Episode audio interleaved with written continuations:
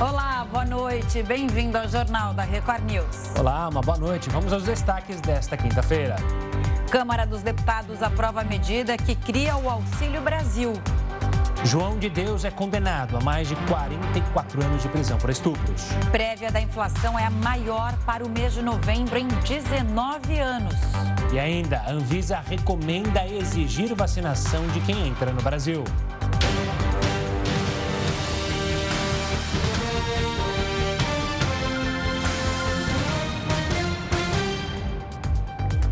O médico legista que trabalha no acidente com a cantora Marília Mendonça disse hoje que todos que viajavam no avião morreram com o choque da aeronave no solo. O delegado responsável pelo caso disse que a polícia teve acesso a uma conversa entre o piloto do avião de Marília Mendonça e um outro piloto que estava próximo. O comandante da aeronave da cantora não reportou nenhum tipo de problema. Isso reforça a hipótese de que o avião tenha caído por causa do choque com os fios da rede elétrica, bem próximo à pista. O médico legista disse também que exames confirmam a morte por politraumatismo das cinco vítimas. A Câmara aprovou hoje a medida provisória que cria o Auxílio Brasil, o programa do governo que substitui o Bolsa Família. Agora o texto vai ser enviado para o Senado.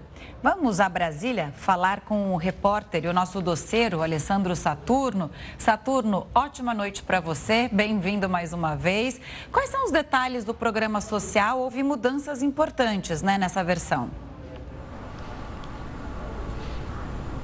Exatamente, Camila. Boa noite para você, para o Gustavo. Um prazer estar falando com vocês aqui. E obrigado aí, viu, pelos comentários em relação à doceria. Tem elevado o nível. O pessoal está comentando bastante a fala de vocês. Bom, na Câmara hoje, como de costume, foi aquela, aquele alvoroço todo e a aprovação desse projeto é muito importante para o governo. Foi um projeto aprovado aí com uma maioria estrondosa e eles conseguiram aprovar o projeto Auxílio Brasil, que na verdade vai definir todas as diretrizes desse novo programa que vai substituir o Bolsa Família. Na verdade, é o programa Xodó né, do governo. Esse programa, na verdade, o que, que aconteceu? Né? Tinha uma medida provisória e os deputados, os parlamentares, eles aprovaram um substitutivo a essa medida provisória, que vale como medida provisória fosse. Na verdade, eles definiram aí conceitos que são importantes para que a pessoa pessoa possa receber o benefício, como por exemplo, extrema pobreza e pobreza. Quais seriam né, as características desses dois conceitos para que a pessoa possa receber o benefício?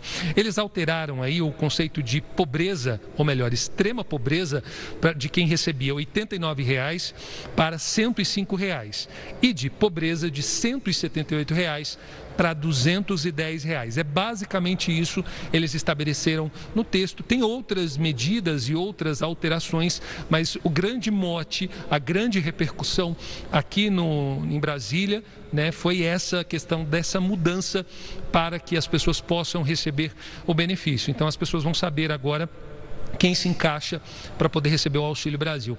A expectativa é que com essa alteração que foi feita, que é muito importante, passe aí de 14 milhões do Bolsa Família para 20 milhões de famílias vão ser atendidas com esse novo benefício do Auxílio Brasil. Lembrando para quem está em casa, o Auxílio Brasil ele foi aprovado, substitutivo na Câmara, mas ainda precisa aí de votações importantes, né, como por exemplo a PEC dos precatórios, que posterga o pagamento da dívida do governo com pessoas que ganharam na justiça contra o Estado, e essa PEC ainda precisa ser aprovada em dois turnos na Câmara. O presidente Jair Bolsonaro acredita que nos próximos dias essa PEC deve ser aprovada e o pagamento já começaria a ser feito, pagamento de 400 reais do benefício já em dezembro. Camila, Gustavo. Saturno, você justamente mencionou o presidente Jair Bolsonaro e você acompanhou o presidente hoje. Ele falou ser contra a realização do carnaval e também citou a sabatina de André Mendonça no Senado. O que foi que o presidente disse? Pois é, essa, o dia do presidente Jair Bolsonaro foi bastante movimentado e ele começou né, com essas falas polêmicas eh, durante uma entrevista a uma rádio lá na Bahia, na qual ele falou justamente isso, que não entendia, porque, primeiramente, né, sobre essa questão do Davi Alcolumbre, de, que é o presidente da CCJ, responsável por marcar a sabatina do ex-ministro da Justiça, eh, André Mendonça, que ele foi indicado pelo presidente Jair Bolsonaro, né, já mais de quatro meses praticamente sendo dizendo que o nome de André Mendonça está parado. Então ele fez essa crítica um dia depois de Davi Alcolumbre anunciar que marcaria para a semana que vem o nome de André Mendonça para ser sabatinado, tanto dele como de nove outras pessoas. Foi um esforço concentrado feito pelo presidente eh, do Senado, justamente para poder agilizar essa nomeação de André Mendonça. Outra fala do presidente Jair Bolsonaro, que também ganhou repercussão, é que ele é contra a questão da realização dos. Ele, na verdade, ele não disse que é contra, ele disse que deixa na mão aí dos governadores e prefeitos,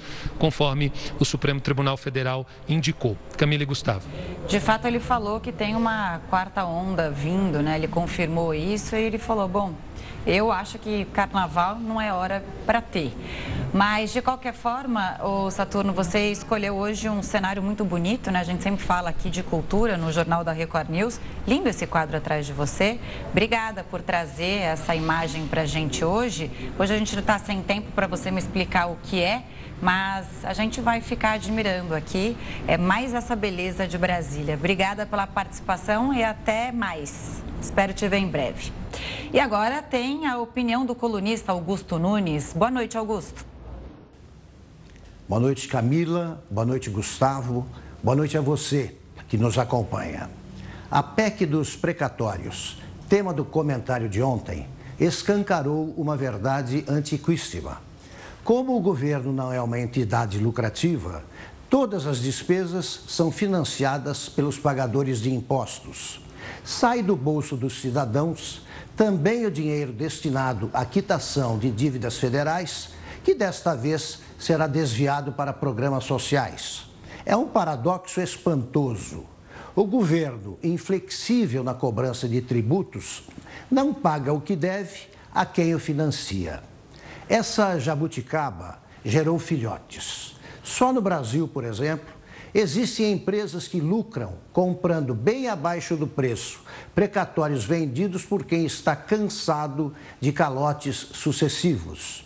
Tais empresas dispõem de recursos para esperar mais tempo, além de lobistas especializados em furar a fila. Os governantes alegam que não sabem onde encontrar mais dinheiro. A reforma que impediu a falência do sistema previdenciário mostrou o caminho a ser seguido.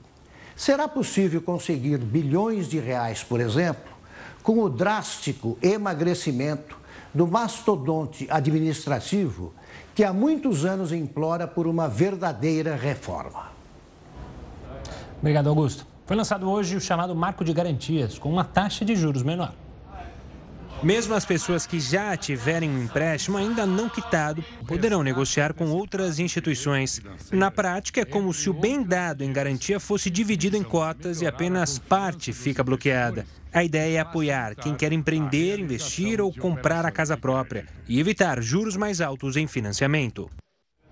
Falta menos de um ano para as eleições e já começaram a surgir os pré-candidatos à presidência da República. Para falar sobre isso, o Jornal da Record News conversa com Paulo César Rocha, especialista em infraestrutura e comércio exterior. Paulo, bem-vindo, ótima noite para você. Bom, essa foi uma quinta-feira de muitas movimentações políticas envolvendo as pré-candidaturas de cinco partidos. Qual é o seu comentário sobre isso? Boa noite, Camila. Boa noite, Gustavo. Boa noite, telespectadores. O que eu tenho em comum em todas as pré-candidaturas está que não, eles não têm um programa de governo. Tem, é, realmente tem um programa de intenções, intenções, intenções, mas não tem um programa de governo, tem um programa prático de governo. Paulo, uma boa noite da minha parte. Nas últimas eleições de 2018, o tema central, obviamente, por tudo que tinha acontecido nos anos anteriores era a corrupção. Então, pouco se falou sobre infraestrutura, sobre programas de governo. Você teme que isso ocorra de novo em 2022? Não exatamente falando sobre corrupção, outro assunto possível, e fique de lado assuntos importantes para serem debatidos, que é o caso da infraestrutura? É, eu acredito que sim. Eu temo que eh, esse, esses assuntos fiquem de lado em, em função de corrupção, de política, de, de, de, disputas ideológicas. E a gente se esqueça que o Brasil real tá certo? Precisa, precisa ser feito. É habitação, é infraestrutura, são, é, é energia elétrica, é uma série de saneamento, meio ambiente, uma série de coisas que, na prática, precisam ser feitas.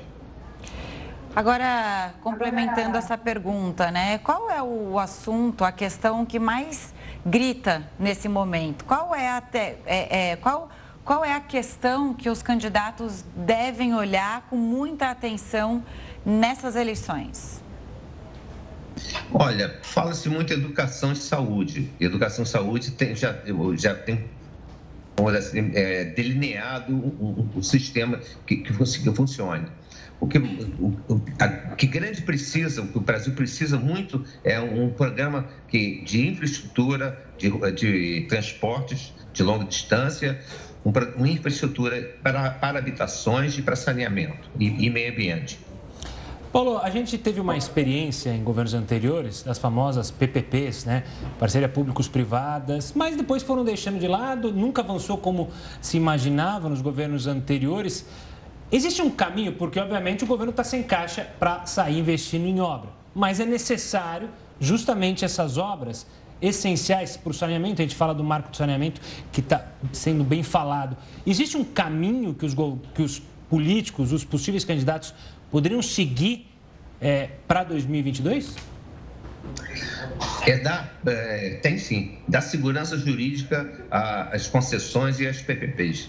A insegurança jurídica, a quebra de contratos que existe e a falta, falta de definição de um, de um seguro para, para, para essas concessões e essas PPPs é que entrava o, o investimento. Tá certo, Paulo. Obrigada, viu, pela entrevista, pela participação aqui no Jornal da Record News. Uma boa noite e até uma próxima. O Ministério Público cobra medidas emergenciais de repressão a garimpo legal no Rio Madeira. As imagens são chocantes. O Jornal da Record News volta já com esse e outros assuntos. E a Justiça de Goiás condenou pela quarta vez o ex-médium João de Deus. A pena dele já ultrapassa 100 anos. João de Deus foi condenado a mais de 44 anos, a 44 anos e 6 meses de prisão por quatro estupros, sendo dois em menores de 14 anos. Esta é a quarta condenação dele por crimes sexuais durante atendimentos espirituais em Abadiânia. Ele segue em prisão domiciliar e nega os crimes. Ainda cabe recurso à decisão. A prévia da inflação de novembro tem a maior alta para o mês em 19 anos. Mais uma vez, a inflação foi puxada pelo aumento dos combustíveis. O reajuste da gasolina e do diesel tem pesado no pulso dos brasileiros. Em 12 meses, a alta é de quase 50%. Depois dos transportes, as despesas com moradia foram as que puxaram a alta, principalmente pelo reajuste do gás de cozinha e da energia elétrica. Além disso, houve o chamado espalhamento da inflação. Todos os nove grupos pesquisados tiveram aumento. No acumulado de 12 meses, o IPCA 15 já está em dois dígitos, bateu 10,73%. Isso é o dobro do teto da meta prevista pelo governo. Situação tensa na Amazônia, né, Gustavo? Centenas de embarcações estão atracadas no Rio Madeira para extração ilegal de ouro. Os garimpeiros não têm licença ambiental e a situação já se compara com a Serra Pelada. Assunto para ele, por Heródoto Barbeiro. Heródoto, boa noite. Há como impedir essa ação contra o meio ambiente e contrabando de ouro? E outra coisa, você que acompanha, jornalista há mais tempo, já tinha visto uma cena como aquela? É, ao longo do Rio Madeira, né? Mais de 300 balsas ali. É, realmente aquelas imagens chocam, né, Heródoto? De fato, Camila, elas chocam mesmo. Mas se você tivesse visto as imagens de Serra Pelada, você ia ficar muito mais é, comovida, uhum. muito mais impactada. Porque aí no Rio Madeira, que não pode acontecer, logicamente, você tem provavelmente 300 balsas trabalhando segundo a Polícia Federal. Isso. Serra Pelada, você tinha 3 mil pessoas vivendo dentro de um buraco, porque foi encontrada ali uma pepita de ouro. Essas daí são cenas então do Rio Madeira. E Serra Pelada foi um desastre humano. E as pessoas então durante três anos cavaram e carregaram nas costas ah, todo o barro, toda a lama em baldes para poder então fazer um buraco gigantesco para tirar o ouro de lá. E uma coisa curiosa: Serra Pelada aconteceu em 1980, porque um fazendeiro da região encontrou uma pepita de ouro lá. A pepita que ele encontrou lá em Serra Pelada, ela tinha 13 quilos. Eu estava vendo aqui, um quilo de ouro custa 350 mil reais. Multiplica 13 vezes 350 mil, você vai ver quanto esse cidadão ganhou num determinado momento.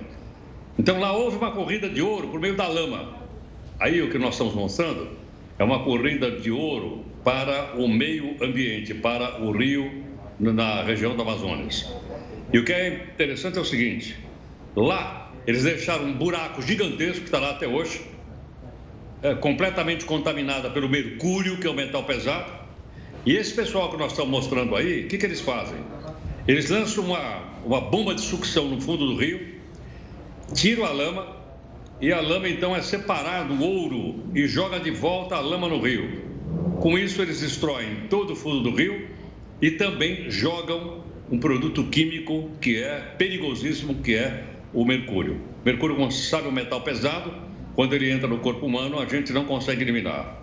Outra coisa, não tem nenhum controle aí, e precisa ter, a respeito do, do para onde vai esse ouro.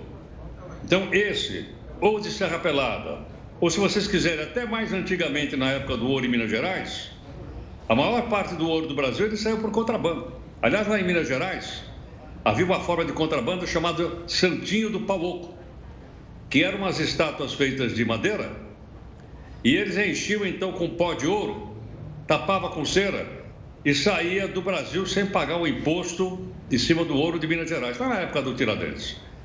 Mas parece que nós ficamos então com essa tradição de contrabandear, contrabandeando lá em Serra Pelada e agora aí. Eu acho que o que está sendo acontecendo, o que está acontecendo agora, que o país está tomando conhecimento, agora precisa de uma ação enérgica, principalmente pelo governo federal. Mas o governo estadual não pode se fingir de morto, porque essas coisas todas também acontecem nos estados e parece que os governadores não estão também tão preocupados com isso. Então, está aí uma coisa para a opinião pública brasileira acompanhar e exigir soluções. E você mencionou um detalhe que é a Serra Pelada, óbvio, tem outra semelhança também, né? Você mencionou que foi achada uma pepita na Serra Pelada e foi aquela corrida.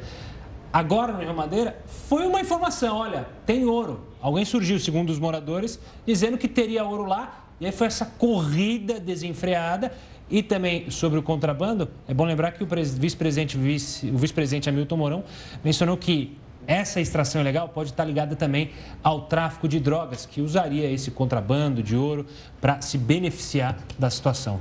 Agora, gente, a gente Exatamente, olha Gustavo. essas Se você imagens... lembrar, a gente olha essas corrida imagens... do ouro tem em vários lugares do mundo. É só alguém gritar ouro, que vai. o pessoal corre. É o caso dos Estados Unidos, na Califórnia, que foi até alvo de um filme do Charles Chaplin. Conhece ou não? Belíssimo filme do Chaplin sobre isso, sobre a miséria humana provocada sobre esse tipo de corrida do ouro. E a gente fica olhando essas imagens e pensa como será que chegou a uma situação dessa, né? Porque eles estão fazendo uma extração ilegal de ouro em plena luz do dia, sem se importar, parece que é, é, terra de ninguém ali, né? Ou rio de ninguém, digamos assim. Porque é, olha a quantidade de balsa que tem. Eles mesmos, eles estão gravando a ação deles e postando em redes sociais. Então, quer dizer, é o que você falou, Heródoto. Tem que ser uma ação conjunta de governo federal, governo estadual. Agora, o que não dá para acontecer é, é, é, é uma situação dessa e nada ser feito, com certeza. Obrigada, você volta daqui Olha, a pouquinho. Vem... Hum. Viu, Caio? Só um instante. Claro. Ah, isso vem acontecendo há muito tempo. Está chamando a atenção agora porque juntou tudo num lugar só. Isso. Senão, e a gente ia continuar com os olhos fechados para isso. É. é como o Gustavo falou, um, um é, dá a notícia, ele é um boca a boca, né, que acontece é, nos bastidores disso, e aí vai juntando balsa, e aí como eles divulgaram essas imagens em que um mostrou que realmente encontrou o ouro, os outros acompanharam e aí chegou essa situação. Isso nos últimos 15 dias. Triste. Neraldo, a gente volta a se falar daqui a pouquinho aqui no Jornal da Record News. Vamos falar agora dos trabalhadores que tiveram um reajuste abaixo da inflação, inflação em 70% das negociações salariais no mês de outubro. Segundo a FIP, o reajuste foi em média de 9%. O índice é menor que o INPC acumulado nos últimos 12 meses, que ficou ali em 10,80%. O INPC mede o custo de vida de quem ganha entre 1 e 5 salários mínimos. Um projeto de saúde mental tem mudado a vida de muita gente. São as residências terapêuticas. Jorge conheceu Dina há muitos anos, mas por esses desencontros da vida, cada um seguiu um caminho. Eis que eles se reencontraram pouco mais de um ano atrás. E agora juram de pé junto que não se largam mais. Meu sonho, que eu gosto dela, meu sonho é com ela, meu sonho. Diná e Jorge são ex-internos de hospitais psiquiátricos. Passaram a vida toda de instituição em instituição. Hoje vivem em residências terapêuticas, casas que substituíram os hospitais e onde os antigos pacientes são tratados como moradores. Essas residências só existem porque em algum momento se questionou a forma como as pessoas com doenças psiquiátricas eram tratadas em hospitais ou manicômios. Começou então uma mudança de mentalidade, uma reforma psiquiátrica. Cada pessoa passou a ser vista como um indivíduo de maneira mais humanizada. A dona Antônia é o maior símbolo dessa transformação. Depois de 78 anos internada no Hospital do Juqueri, ela foi trazida para cá há dois meses. E aos 94 anos, ela vive uma nova vida. Antônia tem esquizofrenia e em dois meses na casa, ela já teve progressos. Recuperou os movimentos da mastigação e consegue escolher o que quer no café da manhã. Então, receber a Antônia que é a última moradora de hospital psiquiátrico, dentro dessa casa, é simbólico para a gente, porque a gente só existe por causa dela. É para que pessoas como ela possam ser restauradas no seu direito. Expectativa de vida dos brasileiros sobe dois meses em 2020. O Jornal da Record News volta já já.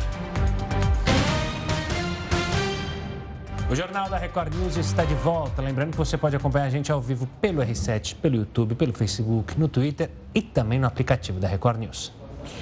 A expectativa de vida dos brasileiros subiu em 2020 de acordo com o IBGE. Para os nascidos no ano passado, a expectativa é viver 76 anos e 8 meses, um aumento de dois meses em relação aos nascidos em 2019.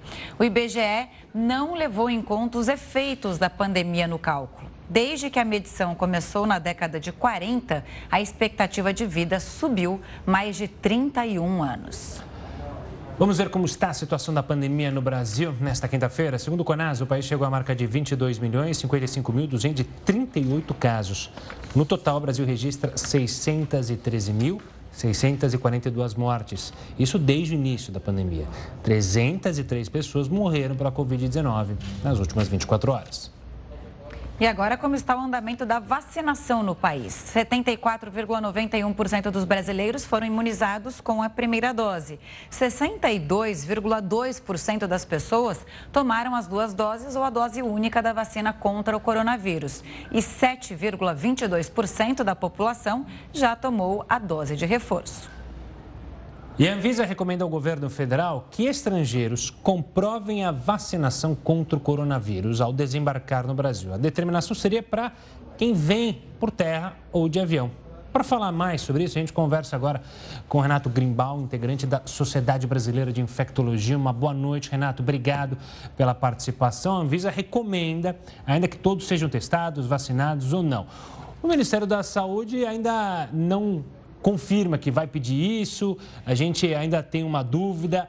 O quão importante seria isso para que a gente consiga, consiga receber turistas sem pôr em risco a população brasileira?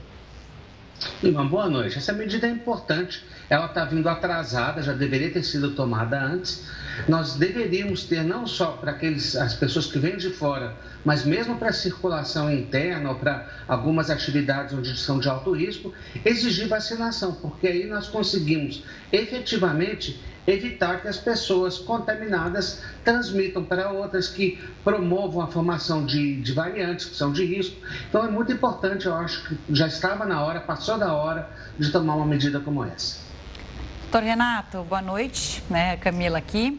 Bom, é, o Gustavo falou do, do ministro da, da, Justiça, que é um dos que decidem, né? Se vai é, pedir, se o país vai pedir ou não a, o passaporte da vacina. Bom, ele disse que a vacina não impede a transmissão da doença, o que é verdade. Mas eu queria que você explicasse, então, o porquê que é importante que quem chegue ao país nesse momento da pandemia mostre o, o comprovante da vacinação? Então, é, o conceito, acho que muitas vezes as palavras que se usam são palavras muito radicais e muitas vezes inapropriadas.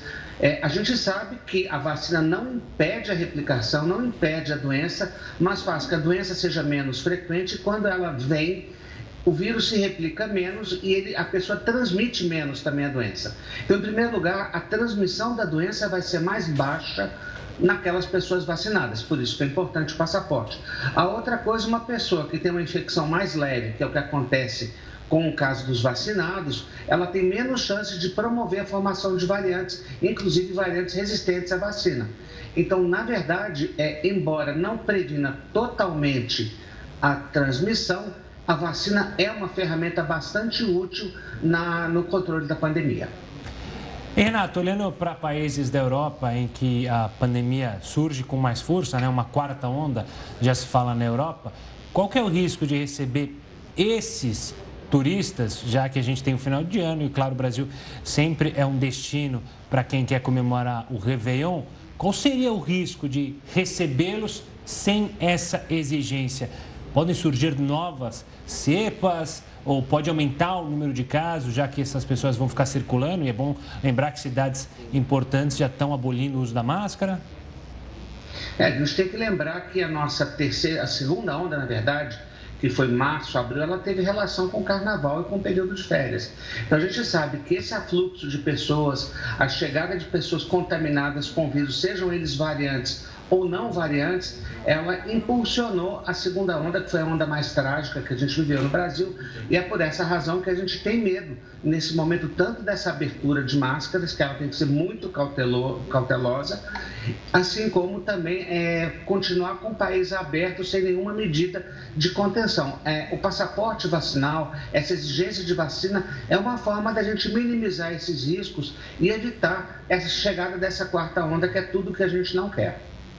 Doutor Renato, vamos aproveitar aqui a sua presença para tirar todas as dúvidas, né? Porque assim, lá no, no começo da pandemia, na segunda onda também, pelo menos aqui no Brasil, a recomendação era ficar em casa, usar máscara, é, limpar bastante a mão, lavar com álcool, álcool gel, lavar também com água e sabão, enfim.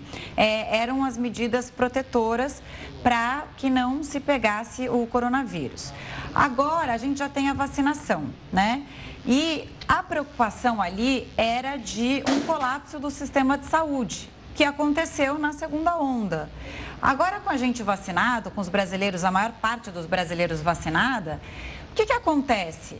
É, qual é a preocupação nesse momento? O que, que a gente deve fazer, além de se vacinar, claro?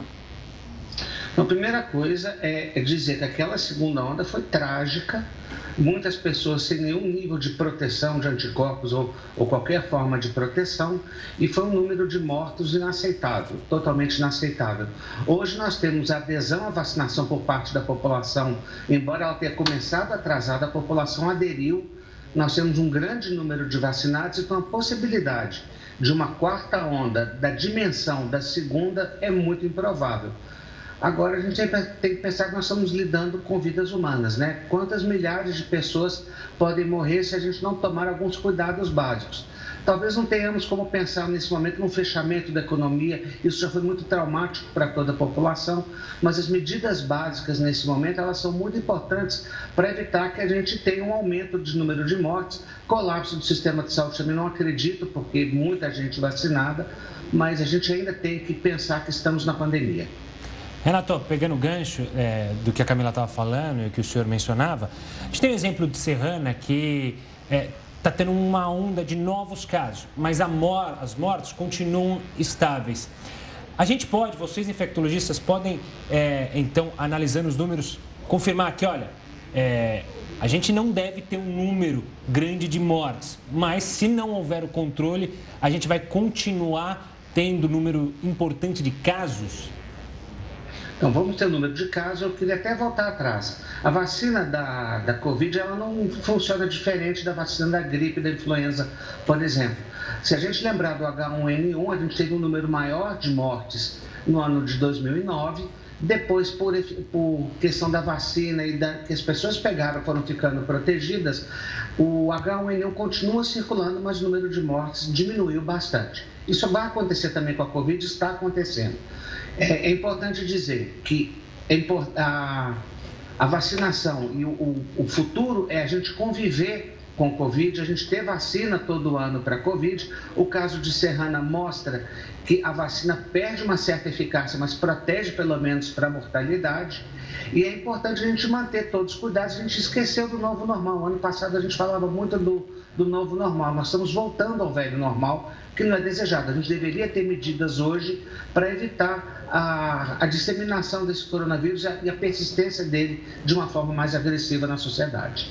Doutor, Tal, desculpa, é, Camila, não, desculpa, não é. Talvez é, exigir o passaporte da vacina para a entrada dos lugares, manter mais o uso das máscaras em locais fechados e nós, como brasileiros que querem se cuidar, continuar se cuidando, também é, permanecer fazendo aqueles cuidados básicos, como lavar a mão e manter um pouco de distanciamento quando vai conversar continuar com um soquinho no comprimento, né? Essas coisas. Mas era só um comentarinho aqui.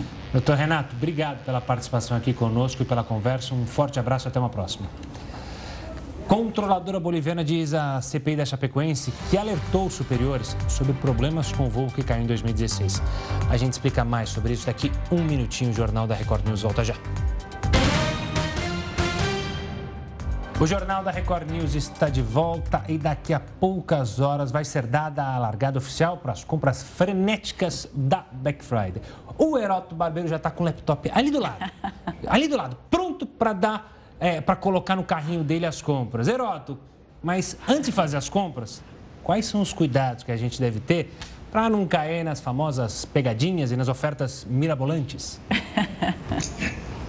Olha, Gustavo, a primeira pegadinha somos nós mesmos que produzimos.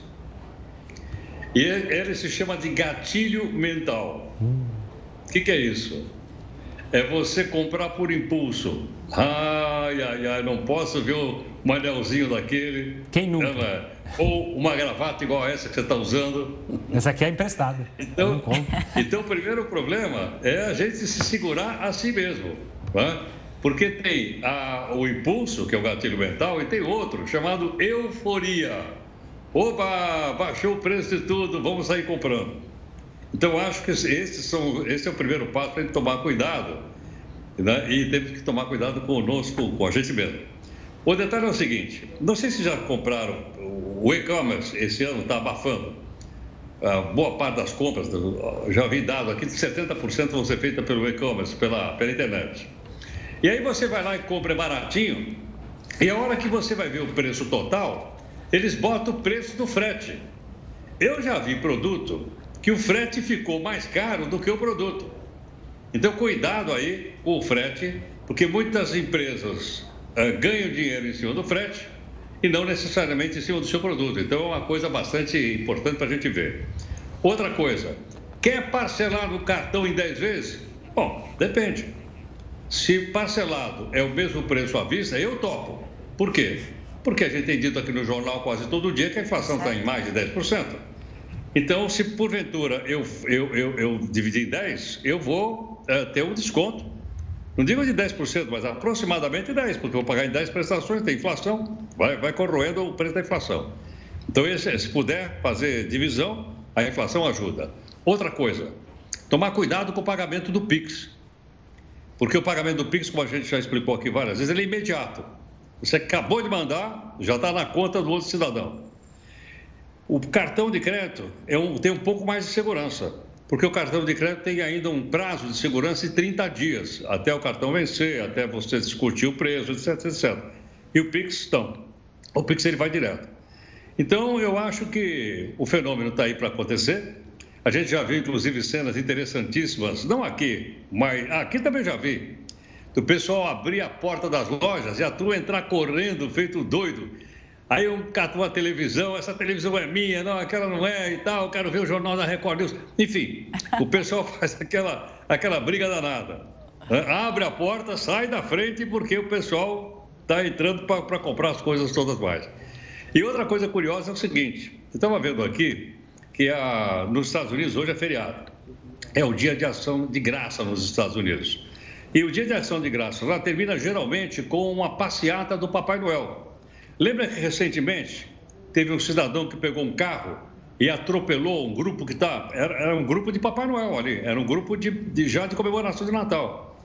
Porque termina o dia de ação de graças, que é a quinta-feira, e no dia seguinte começa, então, a, a chamada Black Friday, ou Big Friday. Esse é o nome original. Em 2001 começou com o nome de Big Friday, depois alguém mudou lá por questão de marca, etc., para Black Friday e espalhou pelo mundo inteiro. Então, uh, logicamente, né, as pessoas vão antecipar a compra de Natal agora, mas como eu vou dizer mais uma vez, cuidado com impulso e euforia. Eu não estou só falando para você, não, viu, Gustavo? Está é falando para você, né? mesmo. É, a gente está a gente tá percebendo. Se tiver empolgado, pode comprar e mandar para mim. Aceito presentes, não tem problema nenhum. Pode mandar, Herota. Cuidado aí no o, o, dedinho aí no enter, enter, enter, enter. É, cuidado. Máximo cuidado. Um bom descanso e a gente se fala amanhã e você conta para a gente o que, que você comprou, Herota. Um grande abraço. Um beijo grande. tchau, tchau. tchau. Obrigado. Foi encontrado hoje à tarde o corpo de um dos três tripulantes que estavam no avião que caiu no mar em Ubatuba, litoral de São Paulo. O acidente aconteceu entre os estados do Rio e São Paulo. A FAB também localizou algumas peças que seriam do avião. O bimotor saiu de Campinas com destino ao aeroporto de Jacarepaguá, na zona oeste do Rio. Estavam a bordo o piloto, o copiloto e um passageiro. De acordo com a ANAC, o avião estava com a documentação em ordem, mas não tinha autorização para táxi aéreo. E no aeroporto de Cuiabá, em Mato Grosso, um avião cheio de passageiros teve uma pane momentos antes de decolar. O piloto abortou a decolagem. Os passageiros tiveram que deixar o avião pela saída de emergência. Alguns tiveram ferimentos leves. A empresa aérea Azul informou que os procedimentos de segurança foram seguidos e que presta assistência aos passageiros. Impressionante essas imagens. E uma controladora de voo boliviana revelou hoje à CPI da Chapecoense no Senado que alertou os superiores sobre problemas no avião que caiu em 2016. Célia Monastério fugiu da Bolívia temendo retaliações sobre o caso e está presa em Corumbá, Mato Grosso do Sul, desde setembro. A ex-funcionária do aeroporto boliviano afirmou que somente a Direção-Geral de Aeronáutica Civil da Bolívia podia obrigar o piloto da Lamia a fazer uma parada para reabastecer o avião com a equipe da Chapecoense das vítimas. E o acidente com a delegação da Chapecoense vai completar cinco anos na próxima segunda-feira. Além das perdas, né, Gustavo, a tragédia mudou os rumos esportivos do clube e a vida dos sobreviventes. A madrugada do dia 29 de novembro não vai ser esquecida no futebol brasileiro. A data marca a maior tragédia de uma equipe do esporte mais popular do Brasil. Por favor, necessitamos ajuda. Alguém, por favor. Vivendo na época o melhor momento da história, a Chapecoense se preparava para disputar a final da Copa Sul-Americana contra o Atlético Nacional da Colômbia. Mas o sonho do título se transformou num pesadelo.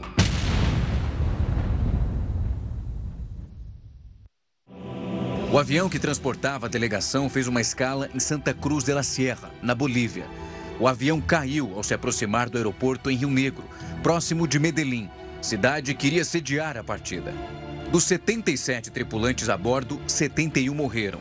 Jogadores, membros da comissão técnica, diretoria da Chapecoense e jornalistas que iam cobrir a final estavam na aeronave.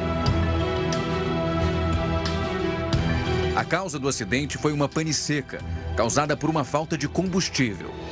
Pane seca é um jargão utilizado na aviação para quando todo o combustível do avião é consumido e os motores param de funcionar em voo As investigações apontaram que o avião da Lamia entrou em estado de emergência cerca de 40 minutos antes da queda. O controle de tráfego aéreo não foi informado da situação do avião pelos pilotos. O relatório final também apontou que a situação financeira da empresa responsável pelo voo era precária e que vários funcionários estavam com o salário atrasado. Um dos sobreviventes do acidente, o ex-goleiro Jackson Follman, contou como foi a retomada da vida depois da tragédia. O trauma é muito grande e a gente vive muito isso, querendo ou não, né? No dia a dia, é, eu olhando para o meu corpo, é, querendo ou não, algumas cicatrizes, alguma cicatriz, algo desse, desse sentido, a gente acaba é, é, pensando muito sobre o acidente, né? E, e, os pensamentos também. Mas a gente precisa tocar a nossa vida, né? É, é, lógico que nunca esquecendo e nunca deixando a história que todo mundo fez, uma história bonita, se apagar. Quem também trabalhou na cobertura do acidente conta como essa tragédia marcou a vida profissional. O repórter Roberto Cabrini viajou até a Colômbia e foi ao local onde os destroços do avião estavam. Voltar naquele 28 de novembro de 2016 significa também voltar a uma das coberturas mais difíceis, mais penosas de toda a minha carreira. Ambiente pesado, de consternação em todo o país. Foi uma imagem extremamente pesada a gente chegar até o local dos destroços, que estavam em dois pontos diferentes nesta colina. O nosso desafio era registrar tudo que a gente pudesse. A primeira grande constatação foi de que não havia o menor sinal de combustível, ou seja, o avião da Lamia caiu pelo descumprimento dos protocolos de abastecimento. Em acordo com o Atlético Nacional, a Chapecoense foi declarada campeã da Copa Sul-Americana. Várias equipes pelo mundo prestaram as homenagens.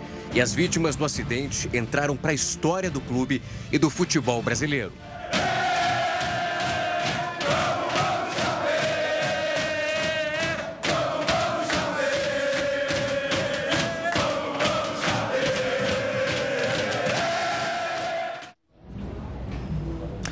E amanhã você confere aqui no Jornal da Record News uma entrevista com Jackson Foma. Com exclusividade, o ex-goleiro falou sobre a vida depois do acidente da Chapecoense e como lidou com a tragédia e a nova carreira. Não perca. Pandemia faz estoques caírem na maioria dos bancos de sangue do país. O Jornal da Record News volta já já.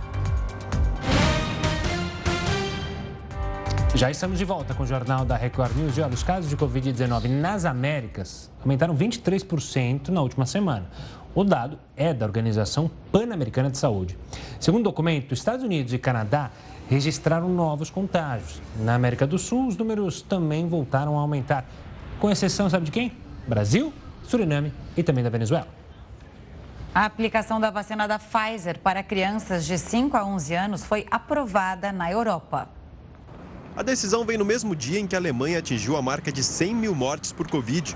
O país também bateu mais um recorde de casos: 75.900 infectados em 24 horas. O governo alemão alertou que os hospitais estão à beira do colapso. A Europa é novamente a região do mundo mais afetada pela pandemia. Em Portugal, o governo deve anunciar novas restrições, como o uso de máscaras ao ar livre. Agora tem um convite para você. Daqui a pouco tem a Fazenda News com a Fabiana Oliveira ao vivo.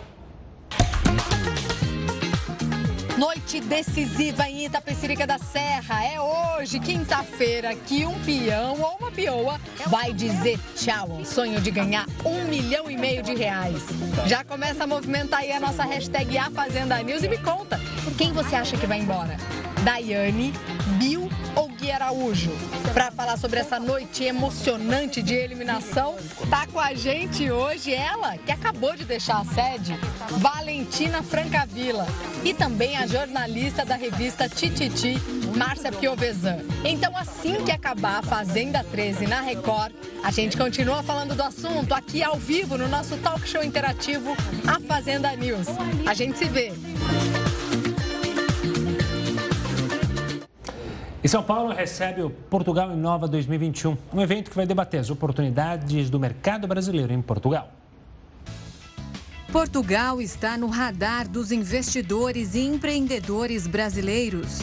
Uma oportunidade para a economia, principalmente por ser uma porta de entrada no mercado europeu. O evento Portugal Inova 2021 é uma iniciativa que debate oportunidades do mercado brasileiro em Portugal. Fernando Costa, diretor da Agência para Investimento e Comércio Externo de Portugal, explicou a importância do evento. A importância deste evento é colocar na mente do consumidor brasileiro, na mente do curioso, mas também do técnico, do especialista brasileiro, que em Portugal se faz bem, se faz com qualidade, se faz de forma inovadora. Os temas são variados, vão desde sustentabilidade e turismo até inovação na pandemia. O principal é entender o mercado brasileiro e as ofertas das empresas portuguesas. O embaixador de Portugal no Brasil, Luiz Faro Ramos, também comentou sobre a iniciativa. Esta iniciativa eh, tem muito a ver com isso. Mostrar Portugal do século XXI, mostrar as oportunidades que o nosso país oferece para o investidor brasileiro eh, em, muitas, em muitas áreas eh, e já está investindo o brasileiro, mas há sempre margem para crescermos. Hoje é o Dia Nacional do Doador de Sangue e a pandemia fez os estoques caírem na maioria dos bancos de sangue. Para ser doador, basta ter entre 18 e 69 anos, estar em bom estado de saúde e pesar mais de 50 quilos. A doação é segura e mesmo quem já teve Covid pode doar depois de estar curado. O Jornal da Record News fica por aqui. Muito obrigada pela audiência. Continua agora com o News das 10 e a Renata Caetano. Obrigado pela companhia, uma ótima noite e a gente se vê amanhã.